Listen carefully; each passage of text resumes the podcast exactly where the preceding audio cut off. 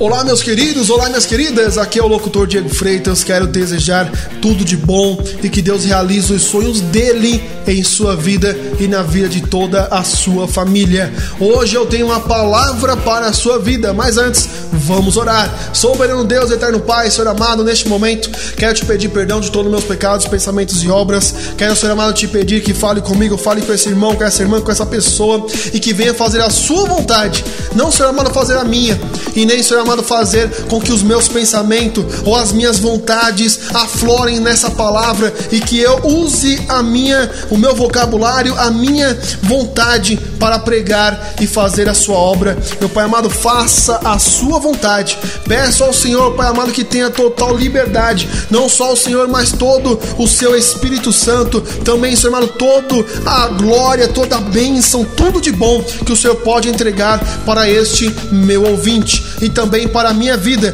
Fale com franqueza, fale com clareza e seja ser amado palavras que não que queremos ouvir, que massageiem o nosso ego, mas palavras que nos faça crescer. Não fale o que queremos ouvir, mas fale o que o Senhor quer falar conosco. E assim, Pai amado, como músico, utiliza o instrumento de corda, percussão e de sopro para fazer, Senhor amado, a nota musical ou o som que ele ou ela quer. Use a minha vida na sua suas mãos da mesma forma, com total liberdade. É o que eu te peço e te agradeço, em nome do Pai, do Filho e do Santo Espírito de Deus. Amém e amém, Jesus. Abra sua Bíblia no livro de Salmos, capítulo de número 38, versículo 19, que nos diz assim: Mas os meus inimigos estão vivos e são fortes, e os que sem causa me odeiam se engrandecem. A pergunta que eu quero fazer para você é: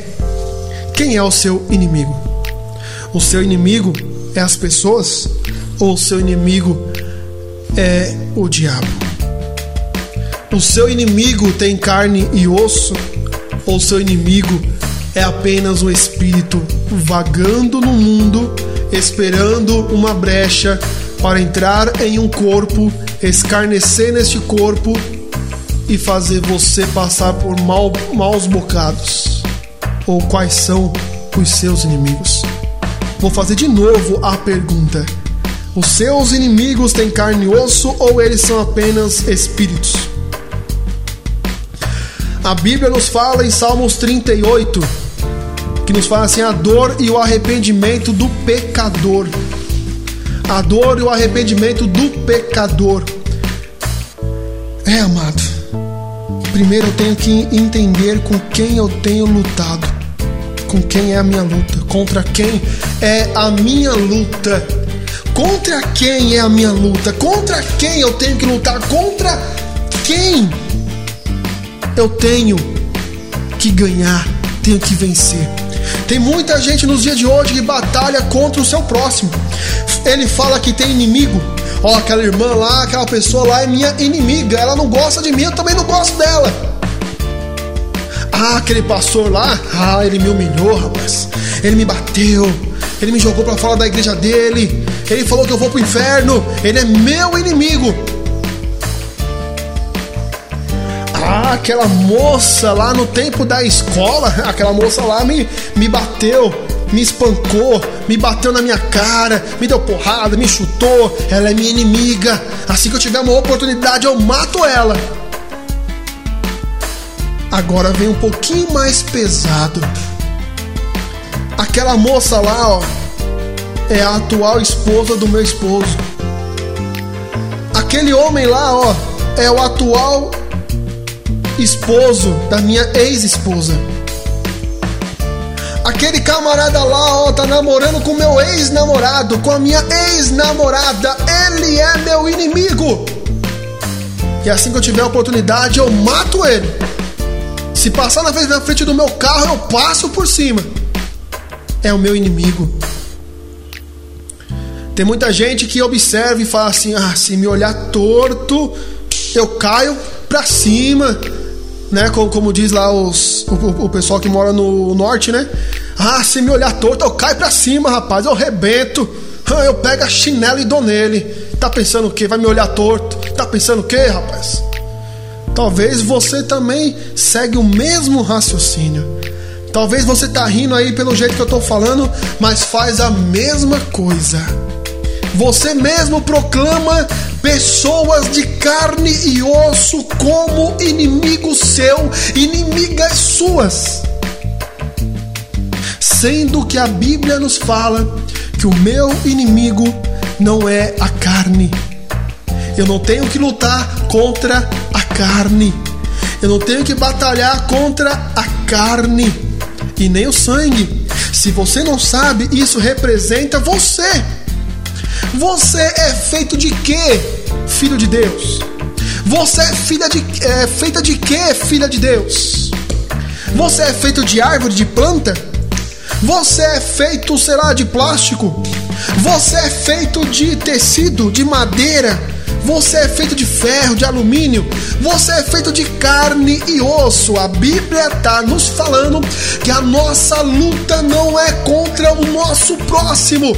A nossa luta não é contra aquele que nos humilhou. Se eu tenho o conhecimento que Deus é na minha vida, e que eu tenho que lutar contra a potestade, ou contra o inimigo, ou contra o diabo que entra naquela vida. Eu tenho que lutar contra ele. Eu tenho que amar aquele ser vivo. Eu tenho que amar aquela pessoa, mesmo que ele me humilhou, mesmo que ele me pisou, mesmo que ele me xingou, mesmo que ele me jogou para fora como fosse um pedaço de tecido velho. Mesmo assim, eu tenho que amar Ele. Jesus, um dia, perguntaram para ele quais são os dois principais mandamentos. Já preguei muito sobre esses dois mandamentos nesse trabalho, tanto nas, nas pregações em áudio quanto nas pregações no YouTube, tanto nas páginas, postagem, tudo eu já falei sobre isso e vou repetir de novo perguntaram para Jesus quais são os maiores mandamentos. Quais são? Quem acompanha o locutor Diego Freitas aí há bastante tempo sabe do que é. Mas se eu estou falando de novo, Deus está mandando eu te falar de novo, é porque você não aprendeu ainda. O maior mandamento de todos, disse Jesus, é amar o seu Deus acima de tudo. O segundo maior mandamento de todos é amar o seu próximo como a si mesmo. Será possível que eu vou ter que explicar esses dois, esses dois mandamentos mais claros? Jesus deixou bem claro já. Se eu não amar a Deus acima de tudo, ou seja, se eu não estiver perto de Deus, estou fora do mandamento. Se eu não, eu amo a Deus, mas odeio as pessoas, julgo as pessoas, falo que eles é meu, são meus inimigos, eles são meus inimigos. Ah, o fulano é meu inimigo, o ciclano tomou meu cargo na igreja. Assim que eu tiver uma oportunidade, eu piso no pescoço dela. Você está deixando de cumprir o segundo mandamento.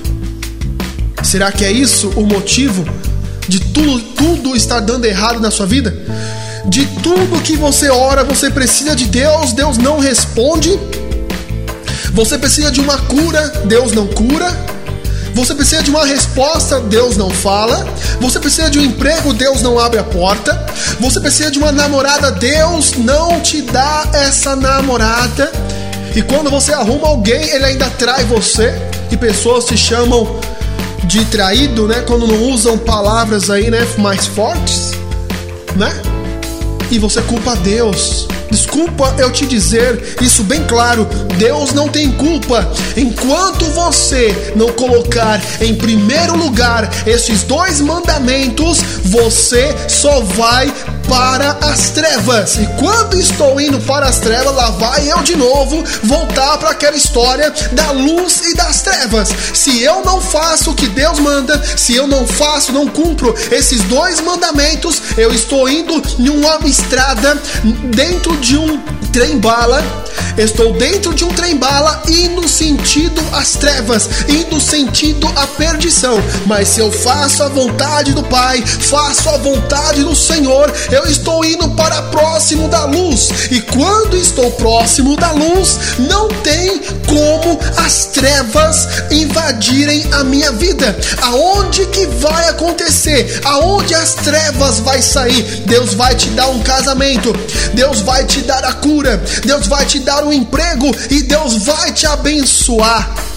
É só se aproximar da luz, cumprindo os principais mandamentos.